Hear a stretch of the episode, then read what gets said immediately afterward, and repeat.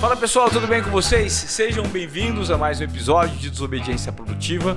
E hoje nós trouxemos aqui um casal é, tão incrível que eu tive a oportunidade de conhecer recentemente, que eles comunicam é, muito mais do que o trabalho que eles fazem. Eles comunicam verdade, entendimento, empatia e como dois perfis que encontraram uma linha de raciocínio para seguir, enxergam os mesmos valores, eles transformaram a paixão deles num negócio extremamente divertido, rentável, sofisticado e que está transformando muito o mercado da gastronomia. É, eu conheci ambos recentemente por conta de um contato digital e por conta do vinho. O vinho é uma ferramenta incrível, né? Ele nos apresenta perfis que a gente que às vezes a gente não entende muito e depois quando você enxerga lá no fundo tem algo bem diferente. E hoje eu trouxe para vocês aqui um casal que eu considero muito desobediente e produtivo, porque a intuição, a confiança e coragem está presente em tudo que eles fazem. Eu estou aqui com o José Luiz Soares e com a Ana Lembo. Eles formam a dupla, o casal do PAC, do pão ao caviar. É isso. Para falar Exato. de comida, tudo bem, gente? Bem, obrigada. Maravilha. Obrigado pelo convite. Prazer estar aqui. Muito obrigada e obrigada pela essa introdução maravilhosa, né? que isso aí. delícia. Nem Nossa, a gente faria melhor. Olha, jamais. Quando eu falo introdução maravilhosa, vocês não têm noção do que esse casal entende de gastronomia, das delícias que eles são capazes de proporcionar para quem é admirador, para as experiências que eles realizam. E se vocês quiserem ter um cheirinho ou um gostinho que eles fazem, deem uma olhada no Instagram do, do Instagram. No Instagram, é- no Instagram tem muito grão também lá Tem, que tem eles usam para fazer as receitas. No Instagram do Pão ao Caviar. É incrível. Me explica como é que começou essa história de gastronomia, como vocês se conheceram.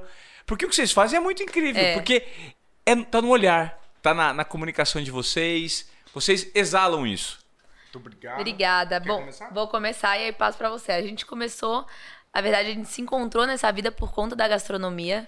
Eu venho de uma família muito gastronômica. Minha mãe sempre adorou cozinhar, ela sempre cozinhou com a gente desde pequeno. É, levava pra restaurante, levava pra viajar. Quando a gente viajava, não existia menu kids, né? Que tinha em restaurante, ela não deixava. Então ela falava: vocês vão comer o que tem pra comer, o que adulto come. E assim, a gente sempre foi de provar, de experimentar as coisas. Então, isso veio, é uma paixão desde pequena. E quando eu comecei, eu, fui- eu fiz direito, né? Sou formada em direito. É, na faculdade, minha primeira amiga, a primeira pessoa que eu vi no trote foi a irmã do Zé. E a gente caiu na mesma sala. E aí ela falou: Ana, você é igualzinha meu irmão. Você precisa conhecer ele. E aí, começo de faculdade, você fala: ai, quero não, obrigada. Eu tô ótima aqui. Lógico. E aí, Zé tem a mesma história de família, né?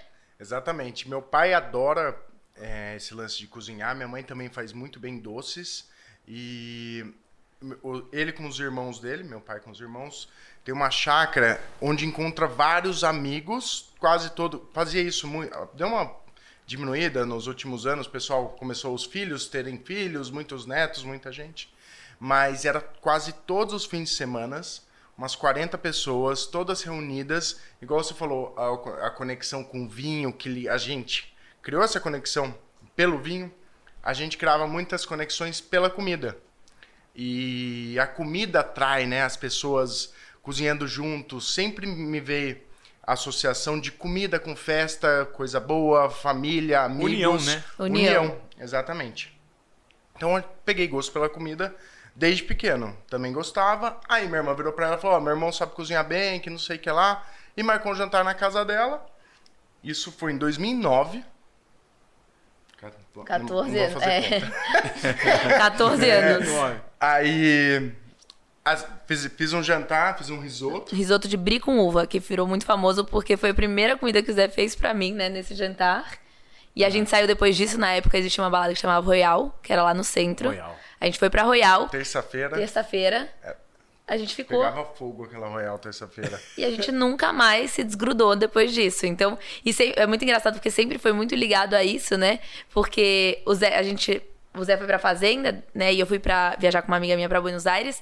E o nosso contato, ele me ligou e falou assim: acabei de trazer pra você um doce de leite, doce de Uma goiabada. goiabada, então eu preciso te entregar. Então sempre nossa ligação sempre foi a comida, né? então comida. a gente se encontrou de novo pra ele me entregar o doce, e aí a gente continuou, e depois de um mês a gente já tava namorando. Então a gente sempre teve essa ligação muito forte com comida.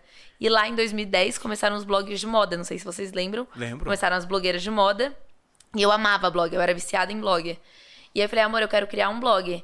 Aí ele falou, do que, que você vai fazer? Eu falei, ah, não sei. Ele falou, moda não tem nada a ver com você, porque assim, realmente, eu acho que você tem que criar uma coisa que você converse Genuína. com o seu público, né? Genuína. Exato. E na época que a gente criava o blog, era genuíno. E a gente falou, pô, a gente entende muito de comida, a gente ama comer, a gente adora restaurante. Vamos criar um blog de comida? A gente não tinha um nome, né? E aí a gente ficou sentado, como é que vai chamar? Vamos do pão ao caviar? Porque a gente sempre foi essa pessoa do pão ao caviar. A gente era Super jovem. sofisticado. A gente sempre gostou Legal. de comer coisas simples, comer coisas muito sofisticadas, é, cozinhar coisas simples, cozinhar coisas sofisticadas. Quando a gente viajava, eu acho que muita gente faz isso, né, na viagem. Você faz aquele almoço mais rápido na rua, faz um jantar super legal. E a gente falou, pô, vamos fazer do pão ao caviar. E aí a gente sentou na sala dele, fez o blog. A gente tinha um fundo de café horroroso, que era a única coisa que existia de template. Que era o template pronto, pronto que, que existia lá do Blogspot. Era blogspot.com.br, eu acho que É. era. E aí a gente fez um fundo de café horroroso. E aí tudo começou naquela sala. E era muito um diário, porque os blogs eram um diário. Então era assim, ah, bom dia, hoje eu acordei, comi, tá um ovo. E aí hoje a Idalina, minha cozinheira, fez um almoço assim, assim, assado. Aí a gente passava a receita. E a gente foi jantar no restaurante tal, vamos escrever o review. Aí a gente escreveu o review do restaurante. Então era uma coisa muito genuína nossa do que a gente fazia.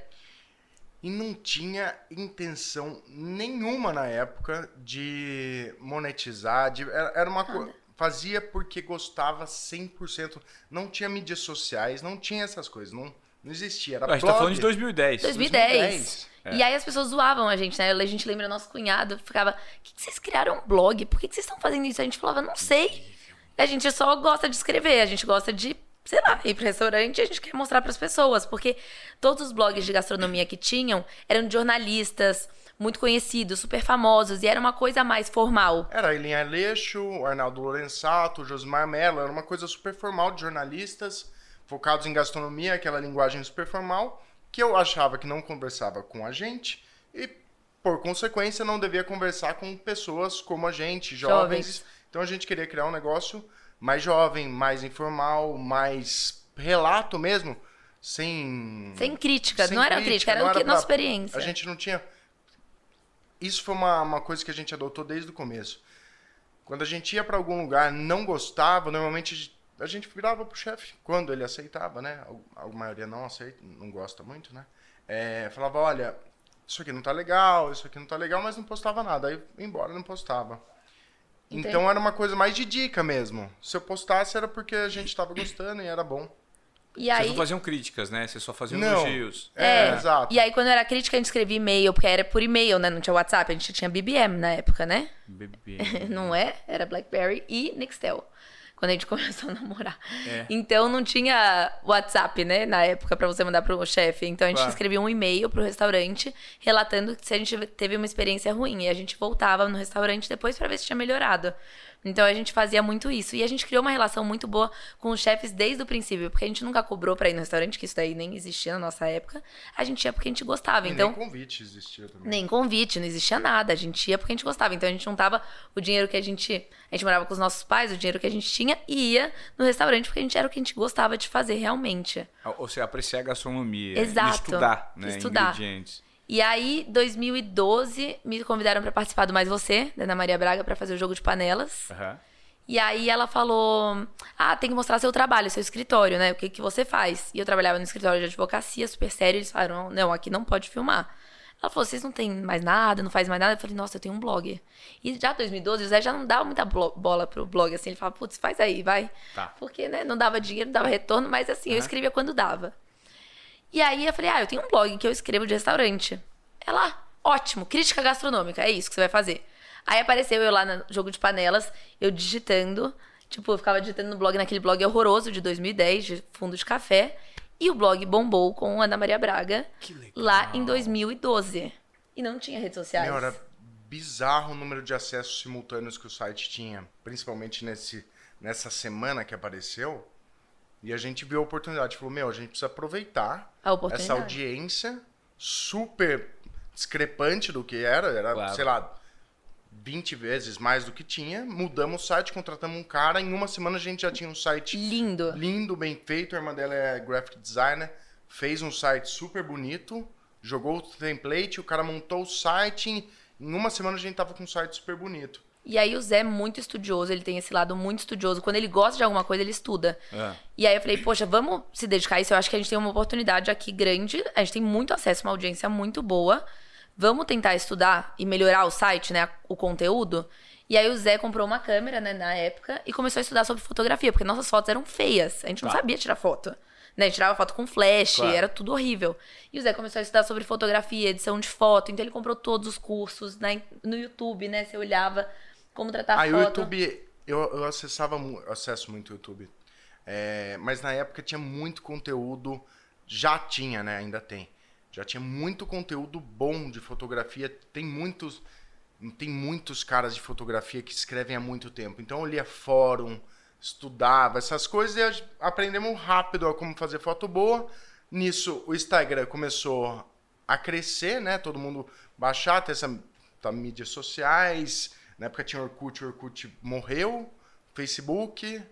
Aí a gente- eu virei pra ela e falei, meu, vou criar do Pão Caverna. Ela falou, você tá louco? Nada a ver. Porque Instagram era pessoal. Só tem pessoal. Eu falei, vou criar um negócio do Dupão Caviar. Aí, eu acho que a nossa primeira foto do Dupão Caviar, se eu não me engano, é final de 2012. Logo no comecinho no Instagram. No comecinho, Logo no do comecinho. Instagram. E daí eu tinha uns amigos que, que tinham bastante seguidores, ficavam postando umas fotos lá sarado, não sei o que lá, blá, blá. Eu falava, ô, empresta aí seu telefone. Ah, tô. Pegava, tirava um print da tela do, do pão ao caviar, entrava no dele, postava, fechava o. Instagram e devolvia. Sigam aqui meu amigo do caralho. Eu só ia ver no outro dia. E aí você conseguia, então, trazer seguidores, porque muito. nessa época funcionava, né? Exatamente. Aham, muito. Aí você falou, porra, você postou seu prêmio. Postei, agora pode pagar, já deu certo, já ganhei um monte de seguidor. E aí a gente começou a ganhar muito seguidor e, e fazer fotos muito boas. Aí a gente falou, bom, então vamos fazer uma coisa de qualidade. Se a gente vai fazer, vamos fazer um negócio bem feito. Nisso a gente ainda trabalhava paralelo. Eu trabalhava no escritório ainda, ele trabalhava numa loja. Aí a gente começou a ver que tava dando muito certo o blog, assim, de convites. A gente começou a fazer banners, porque era ban você ganhava dinheiro como? Com banner de publicidade no Banner. blog. Então a gente começou a fazer banner e um dia a Copacabana Palace ligou pra gente pra convidar a gente pra ir pra um jantar no Copa. Passar e a gente fez de assim, semana passar o fim de Copa. semana e jantar lá. E a gente fez assim, que. Não, não era fim de semana, era durante a semana. A gente não podia ir. Ah, é, durante a semana. E aí eu falei, caraca, olha quem ligou pra gente. Porque pra mim era sempre aquela emoção, né? E aí Sim. continua até hoje. Eu, você não sabe quem ligou? Eu copa pra gente ir pra lá, pra um jantar. Ele, caraca, vamos, bora. E meu sogro assim, meu, vocês têm que ir, vai agora. E, e aí assim, tá, calma, é quarta-feira, eu tenho faculdade, eu tô no escritório, eu não posso ir. E a gente não foi. E aí o Zé falou, eu nunca mais perco uma coisa por conta do seu trabalho, né? De faculdade ou... Claro. Porque essa é uma oportunidade muito boa que a gente tem na mão. Sim. Aí eu falei, verdade. Aí eu cheguei pra minha chefe, contei. Minha chefe tinha um blog de criança na época. Ela falou, Ana, posso falar? Se eu fosse você, eu abandonaria. Se não der certo, você volta. Abandona e vai em frente. Eu falei, vou fazer isso. Saí do escritório, aí a gente falou. Aí eu, mãe, então, deixa eu contar. Sabe, escritório, então eu vou sair e eu vou me dedicar ao blog. Aí minha mãe, tipo, descabelada, como assim? Minha filha, advogada, vai sair, desesperada. Foi um desespero. E meu sogro, por outro lado, tipo, isso aí, vocês têm que ir em frente. Mas veja bem, você falar isso hoje é super comum. As pessoas têm. Hoje você deve você pegar 10 amigos, provavelmente dois vivem de, de influência digital, Sim, certo? claro. Na época ninguém. Não, Não tinha. Não tinha? 2013. 2013. 2013. Vocês foram os precursores da descentralização da informação, do, do conteúdo nichado. É, é isso. E era nicho. A gente sempre focou no nosso nicho. Exatamente isso. Adorei. Que impressionante, porque é. E sabe o que, que me vem à cabeça quando vocês me falam disso? Por isso que eu falei que esse casal era desobediente e produtivo, porque eu conhecia mais ou menos alguns, alguns poucos dados dessa história dos dois. Eu não sei se vocês já viram, é, é conhecido é, uma, uma palestra que o Steve Jobs dá como paraninfo. Ele foi convidado para ser paraninfo numa formatura em Stanford. Ele dá um discurso de 15 minutos, ficou muito famoso. Porque ele fala sobre a teoria do connected dots. Os pontos se conectam, né? Quando você gosta muito de alguma coisa, você se dedica a alguma coisa, independentemente disso ser negócio ou não naquele momento de vida, quando você dá vazão para aquela voz que vem interiormente, Faça isso. Ele era muito ligado em design, ele fazia aula de caligrafia. Mas como um cara de tecnologia é ligado em design, depois isso foi usado para ele criar toda a linha de design e estética da É, Apple, que foi sim. o grande diferencial, né, em um certo momento. O próprio iPhone. Então ele fala que os pontos se conectam. E quando vocês me contam esse início da trajetória de vocês, a sensação é essa. Poxa, você gostava muito de cozinhar.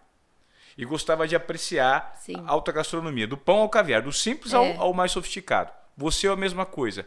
Um com uma referência um pouco mais talvez urbana, o outro com uma referência um pouco mais no interior, aquela coisa que se conversa lá, a fazenda com a praia. E- e misturando isso, é impressionante como muita gente às vezes fica procurando o que fazer e talvez a resposta né, esteja a três dedos do nariz. Sim. Só que a gente não consegue enxergar porque está tão próximo. Eu, eu uso isso como provocação até para mim mesmo.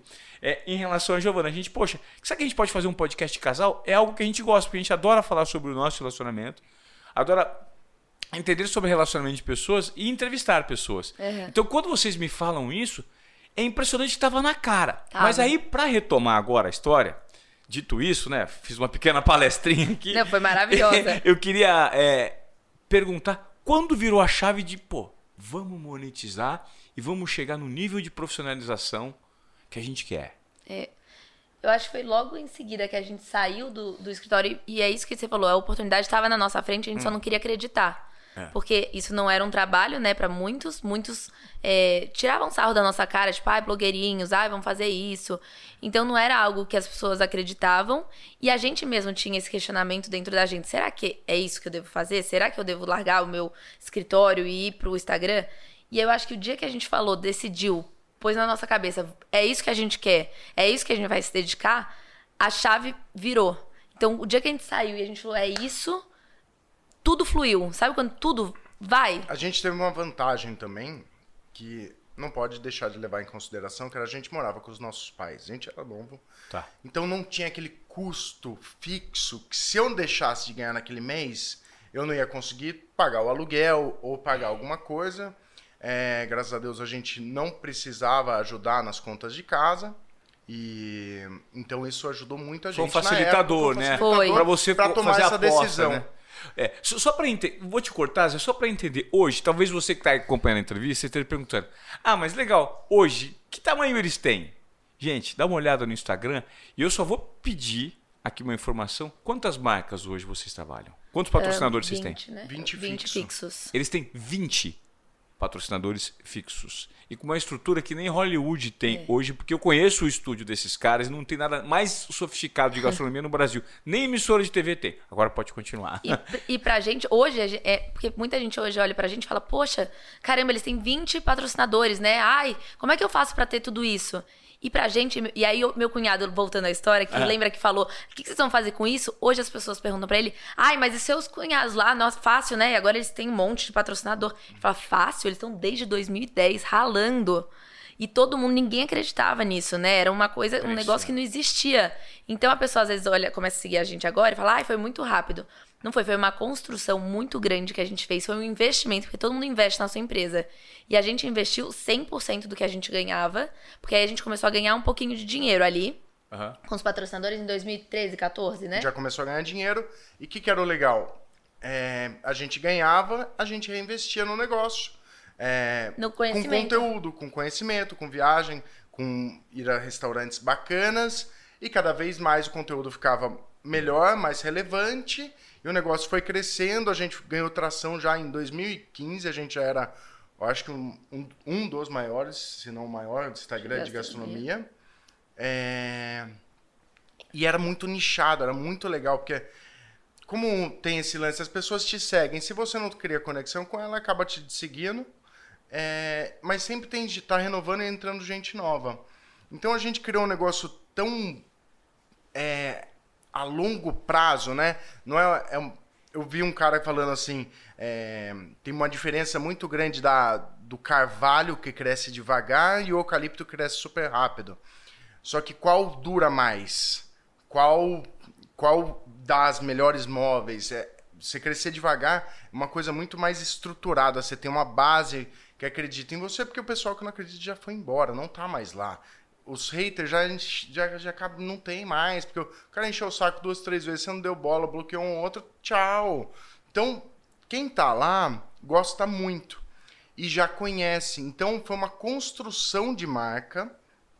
O que eu vejo que é o nosso diferencial hoje é justamente essa construção de marca durante 13 anos, que as pessoas já sabem o que a gente faz, acreditam, os seguidores e as pessoas que nos assistem acreditam no que a gente fala, porque a gente, se não gosta, a gente não fala. Então criou uma relação muito saudável da marca. Todo mundo sabe que a gente faz tudo patrocinado, só que sabe, só pega patrocínio se a gente gosta. Neguei esses dias uma propaganda que eu não vou falar o valor, mas era praticamente o valor de apartamento porque o produto eu não gostava. E a gente não fez. E eu não Nossa. fiz. E pra gente é foi doído, sabe, negar? A gente fala, caraca, que dor. Sabe aquelas coisas que o seu amigo pergunta assim: pô, se chegar essa marca aqui e pagar tanto, tanto. você não faz? Sabe aquela resposta fácil? Não, não, não faço. Não, faço. Mas chegou. Aí trucou. Chegou. Chegou. Eu falei, meu, a gente não pode fazer. Mas a Ana falou, porra, meu. Mas é muito dinheiro. Faz, faz, faz o ano. Eu falei, meu, mas, meu, não dá para fazer. Porque o nosso negócio não é de um ano, o nosso negócio tem 13. E pra você fazer uma. construir uma marca bem feita, demora 13. Pra você queimar ela em. Você queima em dois meses. Perfeito, Zé. E, e pra voltar a credibilidade é um, é um horror. É um horror. É um horror, porque você queimou, o cara não é acredita isso. mais em você. Eu falei, se, se você quer viver disso a longo prazo, não pode fazer. Você tem. Põe o pé no chão. Fala, não, não, esse não é a nossa verdade. Você tem que seguir com a sua verdade. Seguir com o que você acredita porque senão o negócio não sustenta a longo prazo. As pessoas que, que justamente eu falei que a gente foi construindo essa pirâmide firme e sólida, vai desmoronar, porque tudo, o alicerce nosso é a verdade. Se a gente não tem verdade, acabou. Então é uma questão de valor. Se for uma questão de valor, acabou. Você não tem mais, você não, você não é mais ninguém, né? E é incrível porque vocês não tiveram, vocês não tiveram nenhum tipo de incômodo com que hoje talvez seja o grande complicador em quem quer empreender no digital, que é o imediatismo. Exato. Como as pessoas são imediatistas, São né? muito, né? muito. E a gente tem muita paciência. Até o pessoal, às vezes, que trabalha com a gente, fala: gente, vamos fazer vídeo viral, vamos fazer vídeo isso, seguir tendência. Porque é isso. Uhum. Pra viralizar, a gente sabe o que tem que fazer. Tipo, você vai fazer aquelas receitas, no nosso caso, né? Uhum. Receitas com muito queijo, com muito isso. Só que aí, você vai perder de novo o que você falou, a sua verdade. Essa, isso não é a receita que a gente quer passar. A gente quer passar receita com conteúdo, receita com técnica, receita legal, que a pessoa vai fazer na casa dela, vai dar certo. Então a gente não se joga pra esse lado do viral. É tentador? É muito tentador. Claro, você fala, putz, queria ter muito seguidor. Mas é a sua verdade, né? O que você quer mostrar ali. Sim. Então, às vezes, a gente mostra pra eles, a gente fala, a gente não é sobre números só. Claro que pode aparecer um ou outro que cresceu muito rápido, mas a gente construiu uma base tão forte, tão sólida, e a gente fala, a gente viu muito isso, a gente fez a festa na casa do PAC, né, que vocês foram. Sim.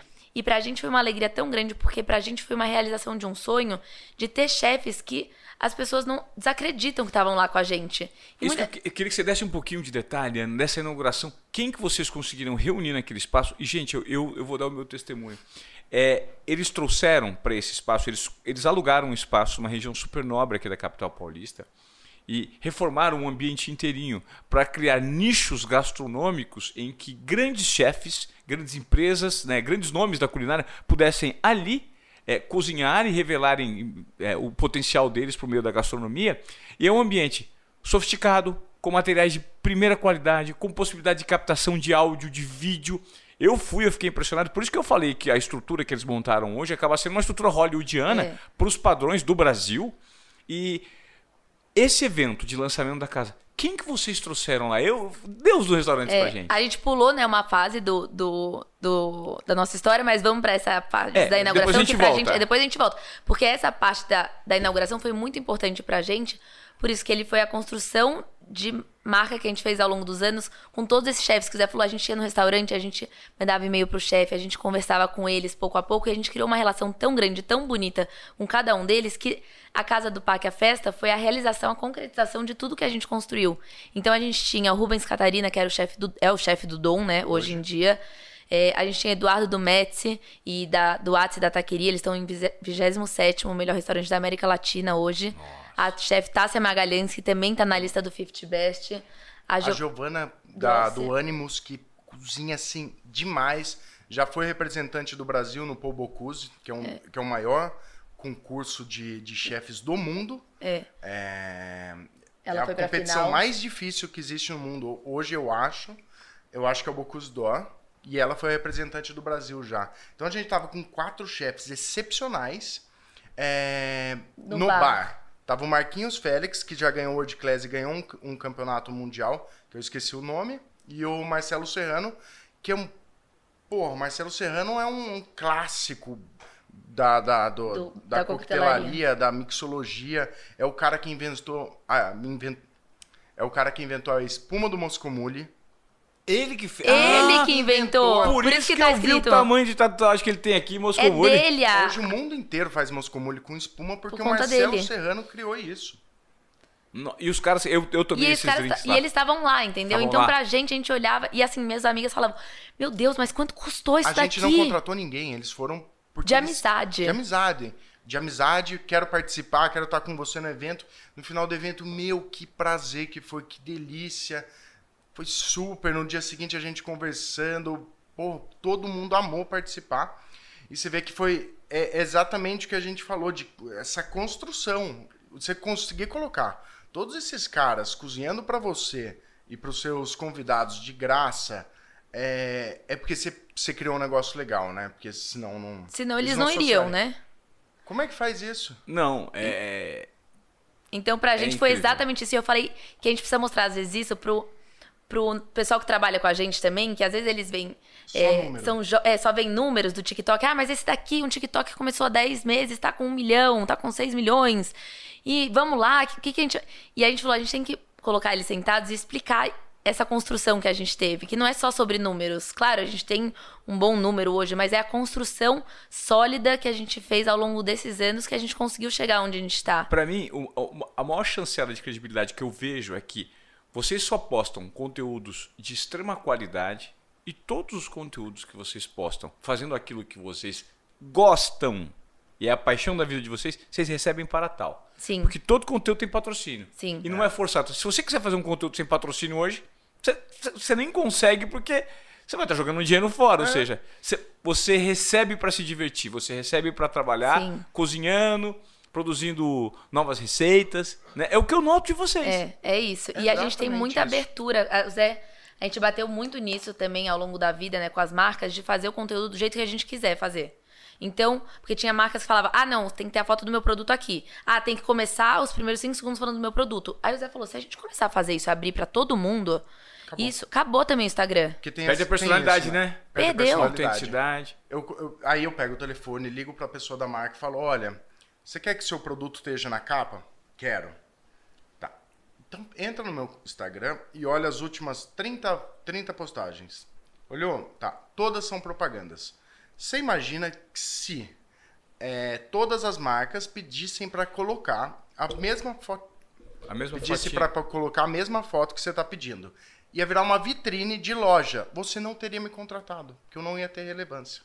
Usa o argumento com a marca, né? Com Então certeza. você só está me contratando porque eu faço o conteúdo do jeito que eu quero e posto do jeito que eu quero. Então a gente está aqui nesse momento porque foi assim que eu fiz e é assim que eu preciso continuar fazendo para você fechar comigo futuramente. Tá bom. Pronto. Segue. E a gente tem isso também de proximidade com a marca, que eu acho que é muito importante, né? Algo que as pessoas. Hoje tem- agências, tem todo mundo ajudando, e claro, precisa também de gente te ajudando, porque você não faz nada sozinho. E a gente tem isso também. Mas a gente tem. A gente sempre falou pra nossa agência, ou pra Gabi, que trabalha com a gente no marketing, Gabi, se der algum problema, passa o telefone pra gente que a gente vai na hora ligar pra marca. Tá. Porque é muito importante ser, eles entenderem também a nossa visão. Claro. E as marcas falam muito isso, Ana, como é fácil trabalhar com vocês, porque a gente consegue ligar e conversar. Se der algum problema, vocês estão ali no telefone. E eu acho que essa proximidade com a marca também é importante para eles entenderem o seu perfil. Sim. E você não virar só um produto. Sim. Né? Muitas vezes as pessoas falam, ah, eu fiz porque a marca mandou eu fazer assim. Mas aí não dá engajamento, não, dá, não funciona a propaganda, entendeu? Então a marca tá te contratando porque ela gosta da sua linguagem, ela gosta do que você posta.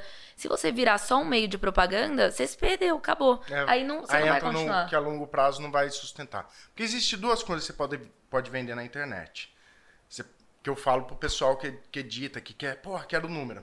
A gente pode vender audiência, e audiência é barato porque ele vai, te- ele vai comparar o seu, seu custo por custo por clique do Google. É audiência, é audiência. Ou você pode vender influência.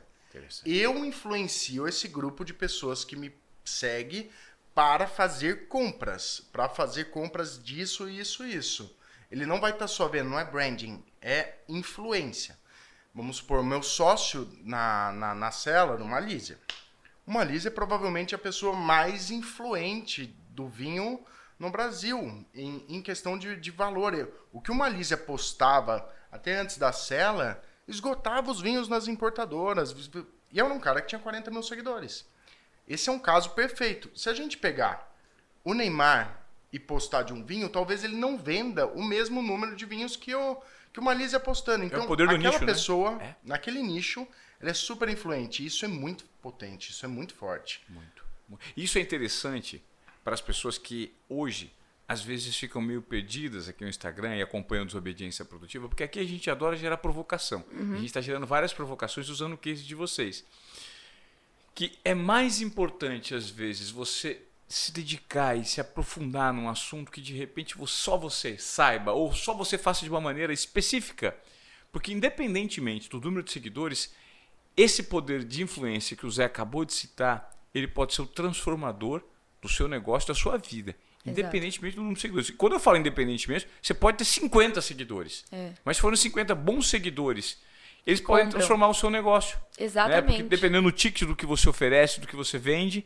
E eu noto muito também que teve um período, Zé, que você já me contou isso previamente, que você percebeu que você tinha que investir em qualidade de captação e uma captação conceitual de vocês, autoral. E você se transformou num maluco, num perfeccionista é. das receitas, falou: "Vou fazer isso aqui até ficar com aquele frame perfeito". Isso foi antes, eu só vou começar antes, e você é. fala depois do estudo, que eu acho que é muito legal.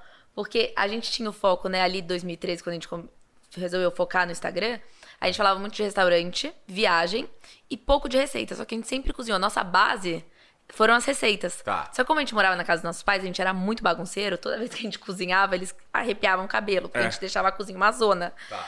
E aí eles falavam: Meu Deus do céu, não dá para vocês cozinhar aqui, vocês são muito bagunceiros.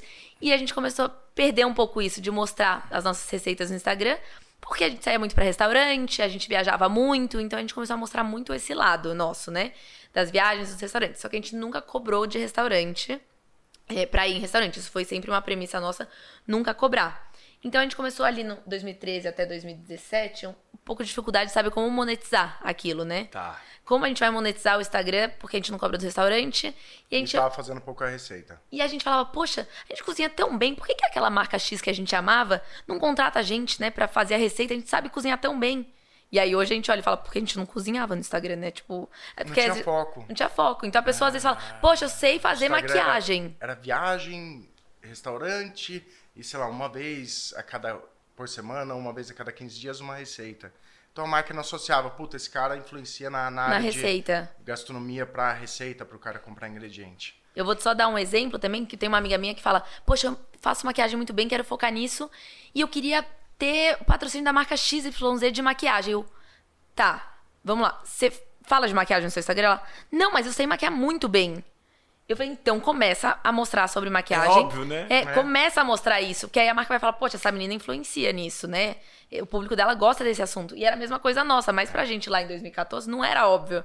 Mas como é que a marca não contratou a gente? A gente é ótimo de cozinha. Sim. Então era muito difícil a gente monetizar. E aí, quando veio é, a pandemia em 2020, né? Foi 2020? 20, março 2020. 2020. A gente casou, quando a gente casou em 2018, a gente fez nosso apartamento pra gente poder gravar. Pra receber os amigos, ter uma cozinha legal e poder gravar. gravar. Só que a gente não sabia gravar. A gente sabia fotografar. Zé se especializou em, em fotografia. Foto. Que foi um super facilitador depois para aprender a fazer vídeo, porque mesmo. Tem a mesma. É muito parecida a funcionalidade, principalmente tratamento de cor, algumas coisas do Photoshop, do Lightroom, pra você tratar o vídeo. Isso foi uma grande vantagem para aprender, mas assim, veio a pandemia, o Instagram lançou o Reels, o Reels... Não, calma, não lançou não. Veio a pandemia, tinha o IGTV. Aí sempre acho que era IGTV. Mas, mas, logo depois saiu o Reels. Foi maio que saiu, mas a gente já começou a fazer. Antes do Rio, a gente começou a fazer vídeo, lembra? É, as pessoas estavam em casa, a gente em casa, todo mundo queria cozinhar fora, soltar vídeo todos os dias. A gente, inclusive, durante os prime o primeiro primeiro ou segundo mês da pandemia, a gente fez lives todos os dias com chefes renomados. E era super legal porque era o seguinte: Live no Instagram. no, No Instagram, Instagram. eu soltava um dia antes as receitas para todo mundo que, que quisesse cozinhar junto, cozinhasse. Abria eu de um lado, o chefe do outro e cada um fazendo o seu Sua simultaneamente. E quem tava em casa podia cozinhar junto. Então ela foi super legal. A gente fez até com o chefe do, do Hotel Will Borro, que é, Que é o do- Salvatore Ferragamo. Ferragamo. Tava o neto do Salvatore Ferragamo, tá- tava na live, inclusive tá no Que é o neto dele. Tá salvo. Chama Salvatore Ferragamo. Que legal. Então a gente fez isso, mas antes disso, já em- ali em março, que o Zé pulou pra, pra parte da live, que a gente não respondeu sua pergunta. Falando de- da parte de vídeo, né? Como é que a gente começou. A gente, em janeiro, a gente continuava viajando. Antes da pandemia, a gente viajava muito, muito, muito. A gente gastou todo o nosso dinheiro em viagem, todo. Tudo que a gente ganhava, porque a gente falou, vai chegar dezembro, a gente vai Vai fazer porra. muito publi. Vai ser maravilhoso. Certeza. E a gente, vida louca, né? Certeza. Vai chegar um monte de publi, é dezembro. Então vamos viajar, vamos. E aí a gente viajava Fomos pra e Alemanha, passamos 15 dias, voltamos, ficamos uma semana aqui, vamos, fomos pra Itália, mas Investindo, 15 dias. investindo. investindo na gente. No, conte da gente, No conte... no assim, conteúdo. investindo no, bem-estar e, e retratando esse investimento que era em lifestyle, E era legal. viagem, e as legal. pessoas gostavam, porque e Tá. no nosso conhecimento, porque a gente fala, viajar é conhecimento puro, né? É uma, total. é uma cultura que você Referência. ganha. E as pessoas referência. viajam com você, né? Exato, e a referência que você ganha em viagem é uma coisa absurda, Claro. né? De- do que é bom, do que não é, Porque você tem que conhecer o bom pra saber o que é bom. E o que é ruim. e o que é ruim. É, É. exato. E ali chegou dezembro, a gente não fez quase nada de publi. Chegou janeiro, a gente não tinha dinheiro. Chegou fevereiro, pan- março, pandemia, a gente falou: ferrou, o que a gente vai fazer? A gente não viajava mais, a gente não ia pra restaurante, a gente não sabia fazer nada, tipo de co- outro conteúdo. A gente falou: meu Deus, vamos sentar e fazer o que a gente sabe fazer, que é cozinhar. Vamos cozinhar. Ok, a gente precisa aprender a, a filmar. Então vamos fazer. Se a gente vai. Porque tudo que a gente falou, tudo que a gente for fazer, a gente vai fazer bem feito. Então, fotografia, a gente começou a fazer fotografia muito boa. Tanto que quiser vendia foto dele. É, Então, se a gente vai fazer vídeo de, de culinária, a gente vai fazer bem feito. bem feito. Então, a gente sentou os dois pra estudar o dia inteiro. A gente estudava oito horas por dia, né? Mas focado, não é tipo eu estudar, é estudar tipo foco, 100% nisso. tipo hiperfoco tem tava. Era computador no colo. É, a gente comprou alguns cursos de, de edição de vídeo. O cara normalmente libera a captação original em RAW. Eu baixava e vinha editando junto. Olhava, tentava fazer, puta, não ficou igual. Por que, que não ficou? Vol- Volta o vídeo. Ah, pá, puta, o color grade não tá igual. O que que tá problemático? Putz, esqueci de fazer isso. Não ajustei na hora da importação, veio com a com o formato errado da, do, do, do vídeo, gravei no formato errado na câmera e foi indo. Desde aprender como mexer na câmera, né? O ajuste da câmera é super importante. Como importação, é, montagem, edição, fazer o color Tudo. grading. Aí depois, o que, que a gente acha super legal nos vídeos é o som, né? O barulho. É, é mais um sentido você aguçando ali. Captação áudio, né? Áudio. Captação de áudio. Comprei um microfone legal, gravava com o microfone segurando perto da, da, da faca, da, da panela para pegar os barulhos. O que eu não conseguia fazer, eu gravava depois, inseria no vídeo. Então a gente fazia o sound design. Aí eu E jogava, sozinhos em casa. subia a música, marcava a batida da música para fazer os cortes na batida. Então, tum, tum, tum. Ficava de olho fechado, apertando o botão para fazer a marcação da música. Aí vinha fazer edição em cima dessa marcação e pá, o vídeo ficava Lindo, animal. lindo. Isso demorou uns três meses pra, pra ficar bom, E a gente não tinha mas com equipamento, foco né? bizarro. Mas a gente não tinha equipamento também nisso, né? Nisso a gente filmava com o que a gente tinha. Tá. E a gente pegou a câmera de um amigo, que era a Sony que a gente usa A hoje. Sony 7. É, e a gente ligou pra ele e falou: Olha, podemos usar a sua câmera? A gente quer muito comprar, só que a gente não sabe mexer, então a gente precisa aprender. Tá. E a câmera era muito cara. Sim. É a caro. gente- câmera- equipamento é caro. né? Caro. E a gente falou: Bom, não vamos investir sem a gente saber também, né? É difícil, se a gente vai gostar. Vai. A gente pegou a câmera pra usar, gravamos uns, sei lá, uns cinco vídeos. Falei, tá animal, vamos comprar a câmera. Aí eu desesperada, de jeito nenhum. comprar leite. Na, Eu- na época, sem, sem dinheiro. Sem dinheiro. Eu falei: Não vai comprar, eu sou Custava 30 e desesperada. poucos pau. Falei, vamos comprar, passa no cartão, tem crédito no cartão, dá pra comprar. Parcela vai em 10. pagar, parcela em 10, a gente vai pagar as parcelas da câmera com propaganda que for fazer. E eu Não chorava, eu desesperada. Eu falava, Você não tá faz, você tá louco? louco, a gente não tem dinheiro, como é que a gente vai Vai, fazer? vai ganhar e vai pagar. E não deu outra. Comprou a câmera, a gente nunca, graças, não sentiu a parcela da Sim. câmera. Porque começou Porque a vir come- patrocinador atrás de patrocinador. Foi assim, tipo, uma enxurrada de E aí- Que patrocinadores. legal. Que investir em qualidade. Qualidade, E porque os ninguém caras que eu já fazia. tava fazendo. Era a massa que eu já tava usando. Era o molho que eu já tava usando. Era a água que eu já tomava. Era tu- tudo. Eu só não tava ganhando dinheiro. Já tava usando o cara. Então foi muito, foi uma, essa foi a nossa Aí maior virada- virada de chave. aí foi a virada essa de foi a chave. virada de chave. Essa foi a virada de chave. Essa foi a maior virada de chave da nossa vida, foi o investimento na da câmera. pandemia. Na pandemia. O foco que a gente teve. E a gente volta pro assunto de foco. A gente focou o que a gente. Porque assim, eu acho que até a pandemia a gente nunca acreditou 100% que o Instagram poderia fazer a gente viver disso. Porque minha mãe falava: tá, vocês vão casar. Vocês vão viver do quê? E a gente ficava assim: é, ah, do Instagram. Mas a gente ainda não ganhava o suficiente pra bancar a nossa vida 100% do jeito que a gente gostaria. E a gente ficava, gente, mas vai dar certo. Mas a gente tinha a certeza que ia dar certo. Aí a gente, nesse meio do caminho, tentou outras empresas, nunca focou, foi o foco. Sei. Na pandemia, a gente não tinha opção. É, a Ana tentou abrir uma startup, não deu certo. A gente Você pe- abriu um restaurante em Limeira e vendeu. também vendi, que também não dava muito dinheiro. Aí a gente. Eu peguei pra fazer as mídias sociais da, da VPJ, uma, máquina, uma marca de carne. E também na pandemia, Mando falou: não preciso mais dos seus serviços. A gente fazia um aplicativo, a curadoria para por dentro os restaurantes desse aplicativo, que é um aplicativo de desconto que chama Do Gourmet. Super Gourmet. legal. Sim. Esse foi o único que ajudou a gente. Ele virou e falou assim: eu aumento o seu. Zé, me entrega mais coisa que eu te ajudo, a gente aumenta o valor que você tá ganhando. Foi a salvação, porque senão teria gente cortado não- quase tudo. Tudo. E, a gente- e aí foi o dia que a gente focou. A gente falou, bom, é isso que a gente vai fazer? É vídeo? É vídeo? Vai ser bem feito? Vai ser... É isso. Mas virou a chave de um jeito, que é a oportunidade de novo. A oportunidade estava ali e a gente nunca agarrou essa oportunidade. E aí a gente falou, bom, vamos nisso. E abriu, a nossa vida mudou. A gente começou as lives, começou o Rios, e aí quando veio o Rios a gente já sabia gravar vídeo com barulho, com som, com tudo. Então a gente já Ai, lançou o. Rios, e aí... Os primeiros rios já, já saíram dando 100 mil views. 100 Porque- mil, depois deu milhões. Milhões, É, teve, é. teve rios de 10 milhões de Eu, views. eu, eu, eu me espantei, eu não conhecia vocês e eu fui. é, o contato foi justamente o pessoal da Cela. E eu entrei no Instagram de vocês. No primeiro dia, no segundo dia, eu falei: eu preciso conversar com esse pessoal. Eu nunca vi um conteúdo com esse nível de qualidade e refinamento. Eu já mandei um inbox para vocês. Eu, Foi. eu quero entrevistar vocês. Eu quero. O que, que vocês fazem?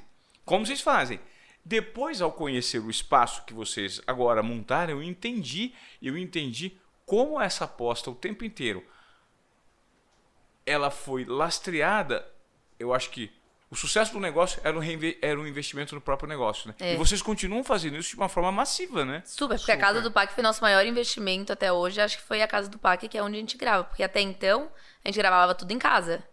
Só que a nossa casa não comportou mais as pessoas. Porque a gente começou a contratar, né, no final de 2020, a gente contratou um filmmaker pra ajudar a gente, porque começou a vir tanta propaganda que a gente não dava mais conta. Porque até novembro, eu e o Zé, a gente que gravava e a gente que editava, a gente tinha que fazer tudo. E aí começou novembro, muita propaganda, e a gente falou, a gente não dá conta de gravar e editar. E a gente chamou uma pessoa só pra gravar, gente.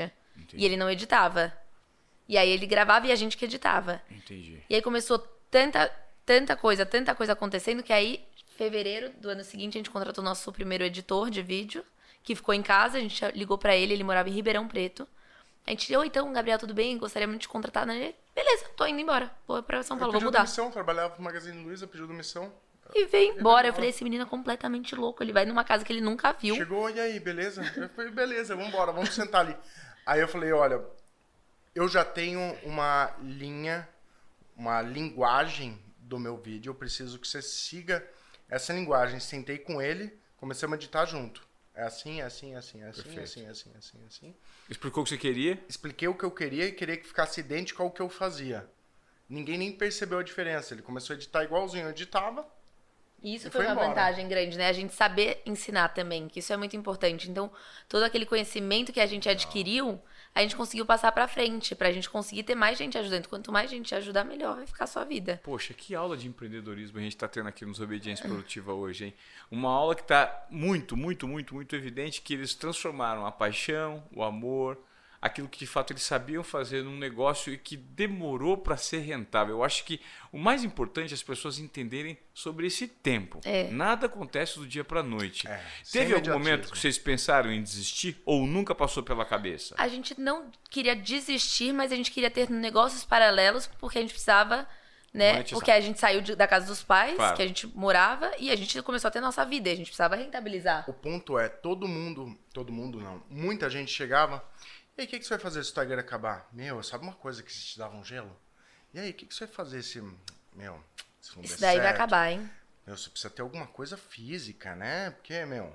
Aí por isso que eu abri o restaurante, por isso isso que eu abri a tentei startup. porque as pessoas te colocavam muita Pressão. Dúvida. muita pressão e dúvida. Dúvida. E quando você não acredita, se eu tivesse 100% de certeza, eu ficava falando, mais fácil o seu negócio quebrado que o Instagram, né? eu devia ter, Sim. ter respondido Claro. pra ele. né? Mas Pra a gente não tinha essa pessoas. certeza. Mas hoje ninguém mais fala isso, né? Não. Já. Bom, eu falei, é, o último tópico que a gente falou foi sobre é, vontade de desistir. Mas legal, hoje o negócio está indo muito bem, está estabilizado. Eu queria fazer a pontinha agora para falar do vinho. Porque o vinho vocês se transformaram em sócios de uma Sim. importadora de vinhos, né? Ah, isso é uma das coisas mais legais, eu acho, pra gente falar. Desculpa, Foi. te interromper. claro, não, mas é isso mesmo, eu gostaria que vocês falassem. É, Hoje, muitas empresas trabalham com influenciadores no modo que chama Media for Equity. Então, isso acontece depois que ele percebe que o influenciador tem muito, tem muita, tem muito match com aquela, com aquela empresa, ele traz muitos, muito cliente, muitas vendas, e dessa empresa chama o cara para ser sócio. Aham. Foi exatamente isso que aconteceu com a Cela. A gente fez com eles propaganda durante uns oito meses, Lives, né? Durante a pandemia. lives durante a pandemia, Para vender produtos, né? para Pra vender, vender vinho. produtos. Legal. E eu, a gente amava, né? Porra, era a coisa mais fácil do mundo. Era lindo falar dos vinhos da Cela. E ainda ganhar dinheiro para isso. Era, era- era surreal, né? Puta negócio melhor do mundo, né? Legal. Aí, a gente chegava... Teve live da gente chegar a vender 100 mil reais na hora. Um vinho. Durante a live em vinho. E eles testaram dezenas de influenciadores e nenhum tinha a mesma influência, Tração, né? tração que a gente, porque a gente era já muito amigo do Malísia.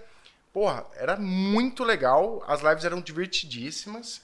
Não, as as lives da pessoas amavam. eram muito engraçadas, juro. Não, E tinha as- live tinha que a live gente que a gente acelerava mesmo. acelerava, Zé passava mal depois, era assim um negócio. Então era muito E era real. É, porque assim, o vinho que o Zé gostava, ele ficava tão emocionado, tão emocionado, que ele falava tanto do vinho que esgotava o vinho. Tinha- tinha- Várias vezes esgota- esgotava o vinho que a gente estava falando durante a live. Poder da influência. É, e, é, e é genu- quando é genuíno, a pessoa percebe que a pessoa compra o vinho e fala, putz, é bom mesmo.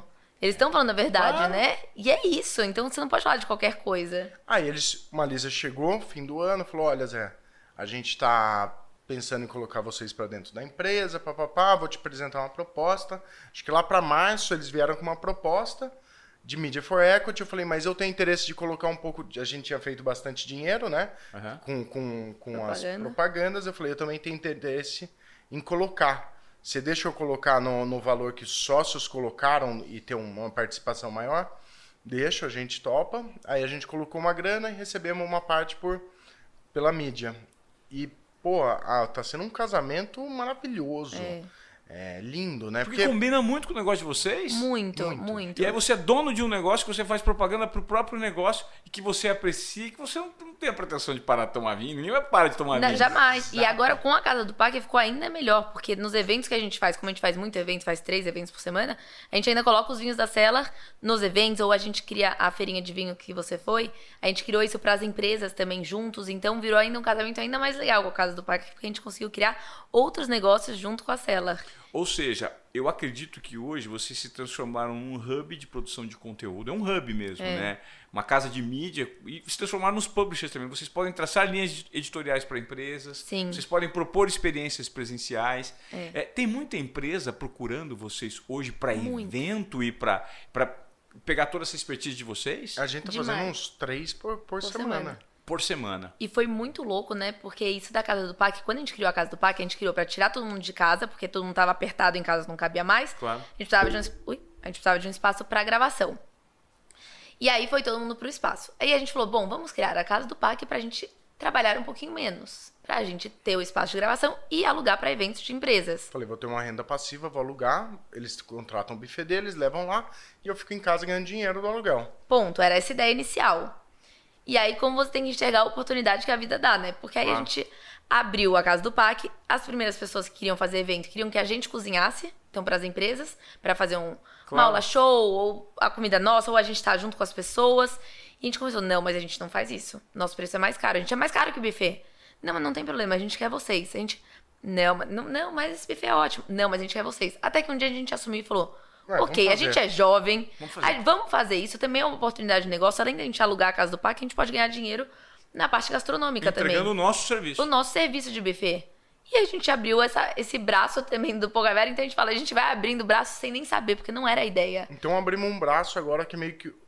É um buffet. É um buffet. A gente abriu um buffet lá para atender essa demanda das marcas que querem comer a nossa comida. E tá sendo tipo, sei lá, 70, ou- 70 80% dos eventos que estão tendo no do Pão Caviar, a gente que tá fazendo toda a comida. Com vocês. É, às vezes a gente pode estar, e agora a gente tá treinando a equipe, porque foi isso, no começo da Casa do Parque a gente não tinha ah, uma cozinheira pra fazer o evento com a gente. Então a gente que tava das nove às seis da tarde cozinhando, das Cozinhando da para 70 pessoas, só nós dois. E das seis da tarde em diante a gente tinha copeiras e pessoas na cozinha, mas assim, que não tinham a nossa expertise pra cozinhar.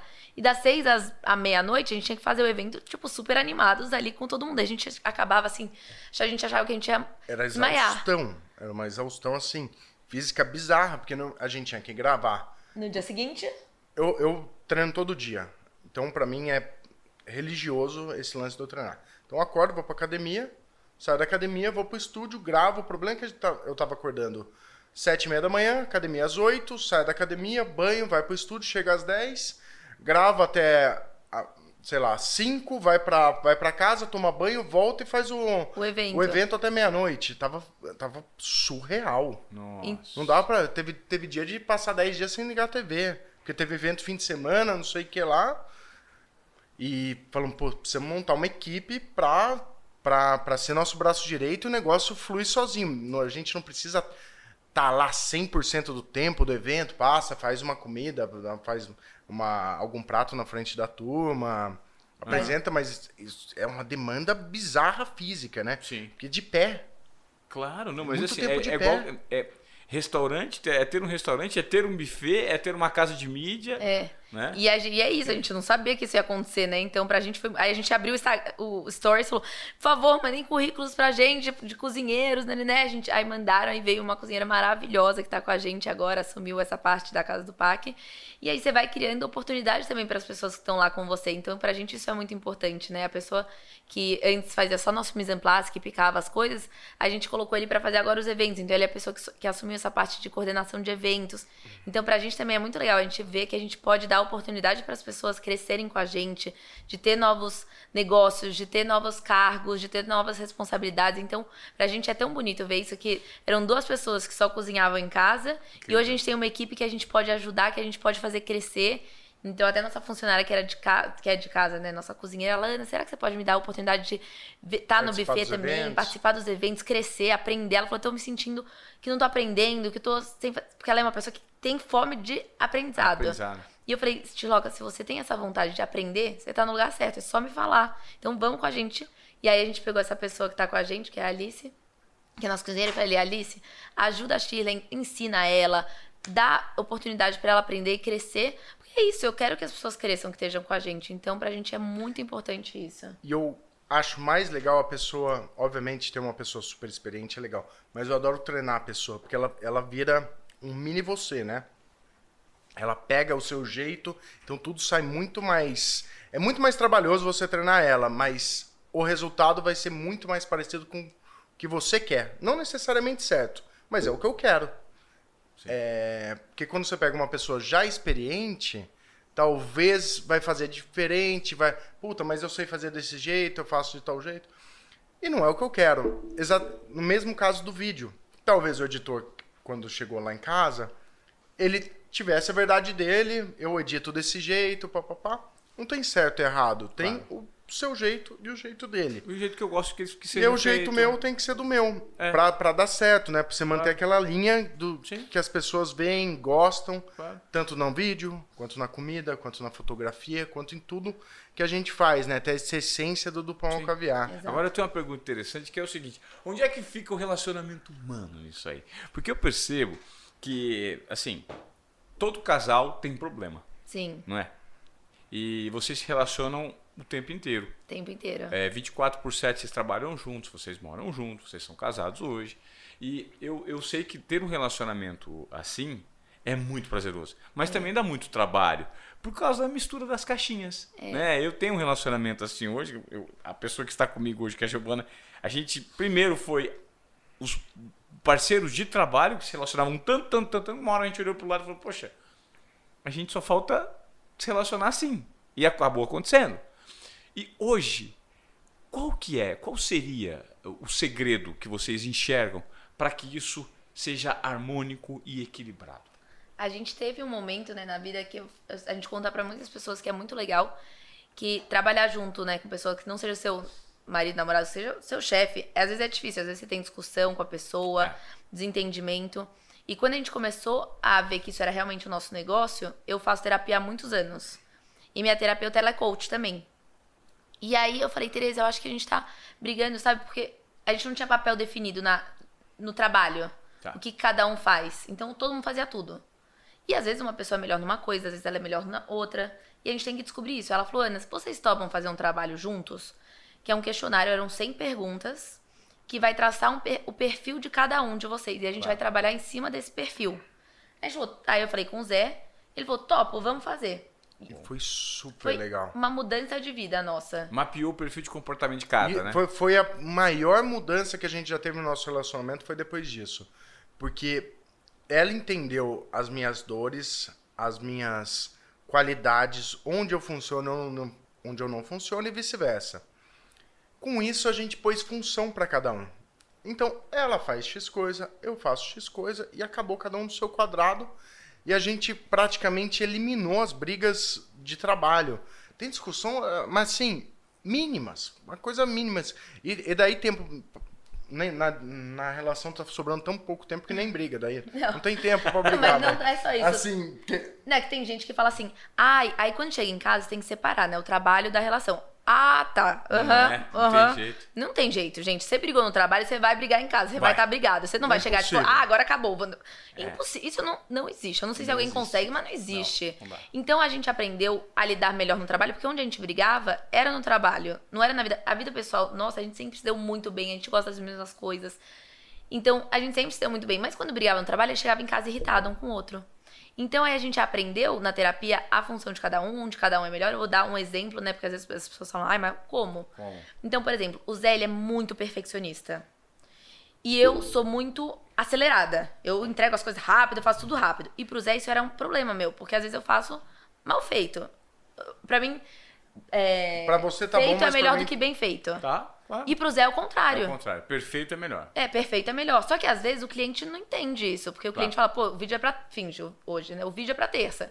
Se não tivesse bom, o Zé não entregaria. E aí a gente entendeu na terapia juntos que, ok, precisamos fazer um negócio bom, então o que, que a gente precisa? Vamos fazer com mais antecedência. Gravar antes, porque isso tem que estar perfeito. E o negócio tem que ser entregue. E aí a gente começou a entender como cada um funcionava. E isso deixou de ser uma briga nossa, porque eu entendo o lado dele e às vezes eu puxo ele e falo, amor, tá bom, tá, ok, não tá perfeito, mas pra você, é, o seu perfeito é diferente do, do perfeito pra outra pessoa. Pro cliente, às vezes, É. ele, não, ele não enxerga um nível de sofisticação, de profundidade. Não. Mas alguns momentos é o perfeito dele que vai fazer a grande A diferença. grande É diferença. isso. Eu falo isso pra Ana. A gente vende o perfeito. Porque senão não é. senão- Porque o que difere? Cozinhar não é uma coisa tão difícil. Assim, se as pessoas pegarem um livro de receita, treinarem, vão cozinhar. O que vai diferir são aqueles diferenças de 10% que a pessoa vai falar: caraca, uau, é isso. Porque fazer o normal, todo mundo tá fazendo Que é agora. o vamos- áudiozinho do corte, check, check, check, É. da folha que E você eu faz. aprendi, e não é só o cortar, é o cortar bem. Então o Zé estudou sobre corte, ele sabe cortar como ninguém, ele sabe afiar a faca, a faca dele. Alice outro dia ele falou, Ana, ele já afiou essa faca 10 vezes. E eu falei, Alice, relaxa, ele vai afiar 20, pra até ficar perfeita, pra sair o corte perfeito. E isso antes me incomodava num grau, eu ficava, meu Deus do céu, acho que eu vou matar essa pessoa que já afiou a faca 10 vezes. Hoje, eu entendo, eu falo, ele precisa afiar a faca dele 10 Sim. vezes pra ficar perfeito, tá tudo bem, entendeu? Claro. Então, depois disso, nossa vida melhorou assim, num grau absurdo no nosso relacionamento. Eu não sei se você viu semana passada a saga do bolo búlgaro. É bolo búlgaro? Torta búlgara. Torta búlgara. Eu não vi. Fiz umas quatro vezes essa torta búlgara. E não nessa última que a Ana fez, ah, mas pra mim tá bom. Eu falei, mas pra mim não tá. Não vai postar esse vídeo. Pode deletar esse vídeo. Já tinha deletado alguns. Três. Eu falei, não tá bom, não tá bom, separou, quebrou, não tá certo, não sei o que lá. Eu falei, eu que vou fazer essa receita amanhã. Aí eu, eu falei, me passa a Testou. receita. Eu olhei, ela passou, ah, porque ela testou três receitas. As três, uma diferente da outra. Primeiro que o pessoal adora passar receita falando Errado. um ovo. Tá, mas quanto de ovo? Porque o ovo pode pesar 50 gramas ou pode pesar 80. A hora que você joga isso em 10 ovos, você tem uma diferença aí de 300 gramas. de 40, 50% a mais pra cima e pra baixo, é tipo, dá uma diferença. Erra? Falei, não. É, aí, um- umas receitas era só gema, outras receitas era só clara. Tá bom, o que, que a clara faz, o que, que a gema faz dentro dessa de receita? detalhe. Aí a gente começa na parte técnica, meio científica do negócio. O que dá estrutura? Puta, mais gema, mais gordura. Tá quebrando, vamos diminuir o número de gema. Vamos usar o- o- um ovo com mais uma, uma quantidade maior de clara, que a gente só tem proteína, vai estabilizar melhor, porque clara é um estabilizante de sorvete, de qualquer outras Aham. coisas. Proteína pura, vai segurar. Comecei a pensar. Isso aqui tá mais, isso aqui tá menos, nananana. Vou fazer a receita. Fiz primeira, deu certo. Aí Mas é porque a a gente fica nessa parte. Eu gosto muito de estudar a parte científica, técnica, da parte molecular do Tá. negócio. Comprei um livro agora, Cooking for Geeks, que, que eu- você estuda as cadeias das ramificações, vamos supor. Ah, enfim, não vou. vou É o detalhe do detalhe, Senão né? não- Aí era o detalhe do detalhe, porque a hora que você começa, a hora que alguma receita você quer melhorar, você tem que entender essa parte científica para você saber o que, que aquele ingrediente adiciona e qual é a função dele. E daí você começa a criar e, e altera. Eu olho uma referência legal, eu não preciso copiar.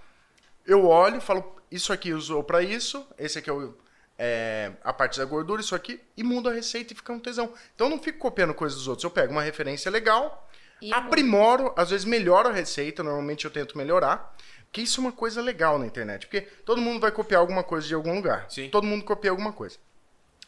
Mas é, o legal é você tentar sempre aprimorar. Se criar também é muito difícil, porque é demorado. Então você pega a referência, aprimora e pau, e posta. Aí você sempre tá com coisa nova, autêntica, porque você pegou a referência, é seu, você criou, só que você não criou do zero. Você pegou a referência, só deu uma aprimorada e pau. Aí você consegue soltar coisa todo dia interessante. Você dá um passo adiante, né? É. Isso é tudo investimento e conhecimento, né? É. Zé? 100%, 100%. 100% de conhecimento. E aí, né, vou- é, só terminando isso, porque você perguntou da relação da nossa como fica, né? Porque a gente falou de trabalho também. Aham. E falando da nossa relação como fica no dia a dia, a gente fala que é muito bom. A gente não consegue se imaginar também trabalhando separado, porque eu vejo muito casal que às vezes casa, né? Eu lembro quando a gente casou, o padre falou no nosso casamento o seguinte: se um dia vocês tiverem, né, cada um, vocês caminham lado a lado. Se um dia vocês verem que cada um foi para um lado, tentem se reconectar e se reencontrar, porque isso pode acontecer. E a gente vê muito casal de amigos, às vezes que conversam com a gente, que a gente sempre tenta reerguer todos os casais, né? Juntar todo mundo. E a gente vê muito isso que às vezes tem gente que vai pra um lado, né? Porque começou muito novo, com, sei lá, 20, 25 anos. Casou. Você evolui na vida, você cresce, você tem novas coisas que você gosta. E às vezes vai um pra um lado e um pro outro. Tem gente que não consegue se reconectar, porque realmente a vida mudou as pessoas.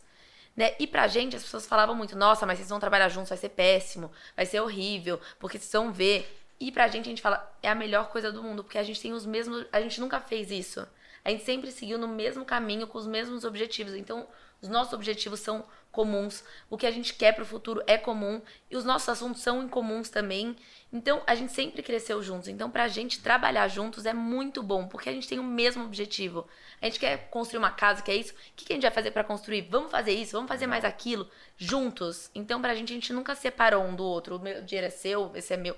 É sempre juntos. Pô, vamos fazer isso juntos? Vamos.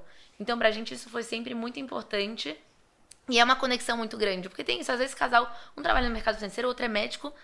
E às vezes não tem, não tem conexão. A nossa conexão é a gastronomia. A gente ama também esportes, a gente ama jogar tênis juntos, a gente tem nosso lazer, a gente adora viajar. Mas a nossa conexão é sempre foi a gastronomia muito forte. Então a gente tem isso juntos. E como é gostoso valorizar isso quando você percebe que você tem match com esse parceiro. Porque o encontro de vocês é um encontro muito mais do que um encontro amoroso, é um encontro espiritual mesmo, É. né? Vocês tinham que vir para esse mundo para se conhecer porque casa muito bem. E como hoje a sociedade gosta de colocar empecilhos em quem vive junto o tempo inteiro, É, tá tudo certo. tá tudo bem. Não funciona para 99,9%, mas para aqueles que funcionam é muito bom É e tá tudo bom. bem. Exato, eu viajei esses dias sozinha, né? Que minha irmã teve bebê na Holanda, eu fico Eu, só com a minha mãe. então, e me chamou muita atenção. Eu ia te fazer essa pergunta da minha irmã, assim, como é que foi viajar sozinha? Porque quando você foi pra Europa agora, ver É. a sua irmã, eu vi em todos os textos, eu falei assim, cadê o Zé? Cadê o Zé? E aí eu fui ver, o Zé tava aqui. É, e teve gente que falou: Nossa, eu fiquei tão aliviada que vocês não terminaram, achei que vocês tivessem terminado. eu disse assim, a gente não pode ficar separados, né? Tipo, nem um segundo. Que todo mundo já cobra. Já cobra, né? E assim, é normal, porque a gente também tem essa parte saudável, né? Óbvio, a, gente Claro. não, a gente não gosta de ficar longe, assim, porque a gente tem isso, a gente gosta de ficar juntos. Mas Sim. eu acho super. Se ela fazer uma viagem com a mãe dela de 15 dias, uma vez por ano, eu acho é tudo legal, bem, né? É, super tá legal. certo. reconecta com a mãe, pô, Sim. tá aí, super legal, família. Às vezes a gente fica lá atrapalhando também. Vai, pra mim não tem problema nenhum. eu Acho super interessante, legal, bom. E a gente volta e tá tudo certo, entendeu? Mas tem gente que não entende isso. Não entende, é Não entende. Aí, nossa, mas você foi pra Ibiza com a sua mãe e o Zé ficou. Gente, mas tá tudo bem, eu não fui, tipo, né, eu fui com a minha mãe pra Ibiza tomar sol, tomar bons drinks e foi isso. E, E tá tudo tudo, bem, voltei pra cá. Então, Tudo acho certo. que tem gente que também não entende isso. E a gente Claro. sempre foi, assim, você quer sair com seus amigos, pode sair, vai jantar. Tipo, não tem pode, não pode. É tipo, amor, tô saindo com seus amigos, tá bom? Tá bom, beleza, Claro, beijo. Então você tem que ter essa relação de confiança. Então a gente tem essa relação de confiança muito forte um no outro, o que é muito importante, que pra gente a base é a confiança, né? na Olha, pessoa. eu, eu fiquei muito assim, feliz, primeiro de conhecer vocês e o que vocês compartilham, porque vocês. Quando, é, é muito legal, né? Trabalhar com, com rituais. Vocês trabalham com ritual, o ritual da gastronomia. Gastronomia é, é, é criatividade, é talento, é servir. Né? Sim. Vocês fazem muito bem.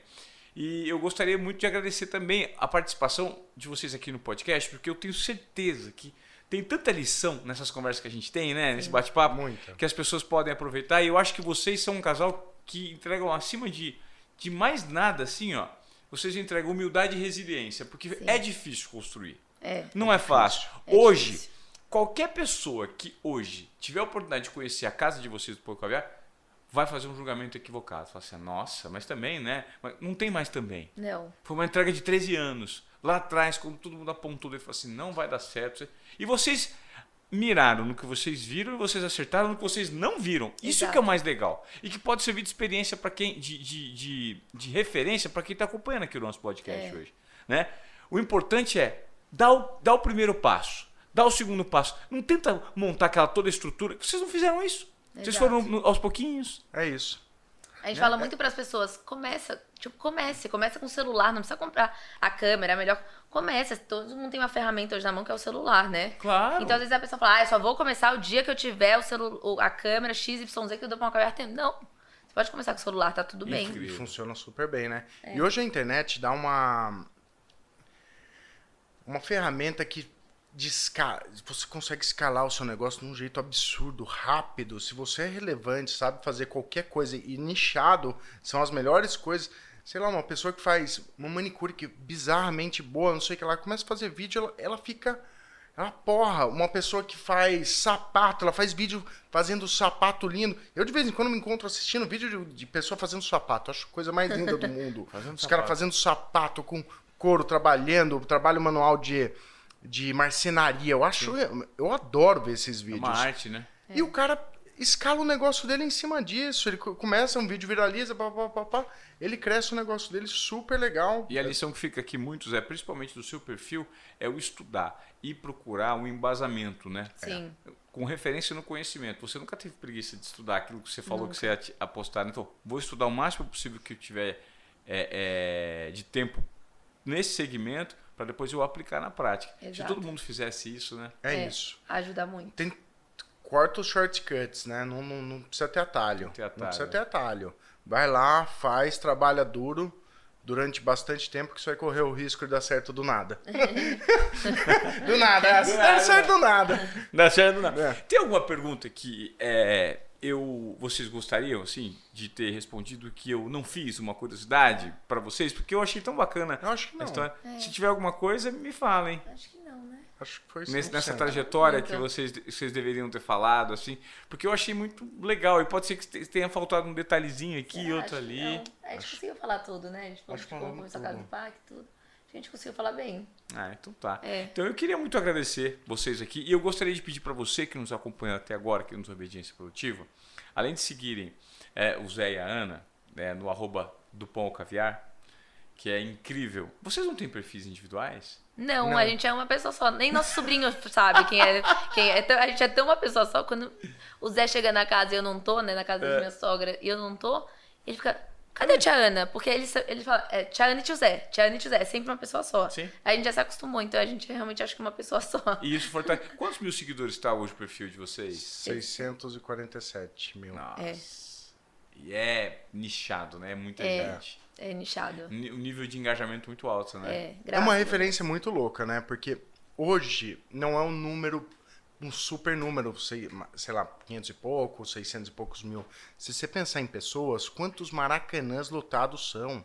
É, muita gente. É muita Porque a gente vê muita gente de milhão e perde um pouco da referência. Mas 600 e poucas mil pessoas é gente Pra dar caramba. com Se vocês tivessem 20 mil seguidores, vocês já iam fazer um baita de um barulho, porque é, nichado. Quando a gente É fala nichado. de conteúdo de nicho como o de vocês, é, um- é uma potência. É. É uma potência. E vocês sabem, vocês não precisam.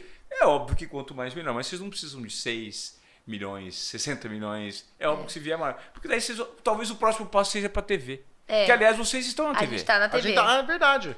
Isso a gente não falou. Ah, Em 2000 e- no final de 2020 a gente foi convidado para E pra TV. no meio dessa, dessa bombada que deu dos vídeos, o pessoal da Band tava lançando o canal Sabor e Arte, chamou a gente já para participar desde o começo do canal. A gente fechada. Fechado. E a gente que grava e a gente que edita nosso programa. A gente entrega gente nosso manda- programa pronto. Pronto. E eu falo, isso é uma oportunidade também muito legal pro pessoal que trabalha com a gente. Eu falo, né, fazer vídeo do Instagram muita gente faz. Mas fazer TV é uma linguagem diferente. Claro. E aí as pessoas às vezes ficam cansadas. Putz, é muito trabalho, né? E eu falo, gente, mas é uma oportunidade que vocês têm de fazer. Vocês fazem sozinho um programa de televisão. Então isso é tão legal. Então eu bato muito isso na tecla pro pessoal. A oportunidade que vocês têm, né? De estar na TV, de mostrar e pra família é muito bom também, né? Eu falo, a tio, a tia, a avó, avô, dele sempre fala, ai, né, filhinho, te vi na TV, ali seu É nome no final do legal, programa. é legal. então é muito legal. A TV ainda é muito legal. Mas quem sabe TV aberta um dia. É, né? exatamente. Isso é Ah, um sonho. é, isso- Exato. isso é sensacional. Isso é sensacional. E é uma chan- quando a gente recebeu o convite, foi muito legal, porque é uma chancela de que você está fazendo um bom trabalho no meio de, sei lá, milhares de pessoas. A hora que você recebe o convite, você fala, porra, realmente tá Deu bom, certo." deu certo, porque Sim. não vamos chamar qualquer um pra estar lá, né? Claro. Então você tá fazendo. É um canal que só tem chefe super técnico, legal. O canal é muito é, fo- bem focado na gastronomia. Então você fala, pô, eu tô no caminho certo. A gente tá fazendo direitinho o beabá. Muito.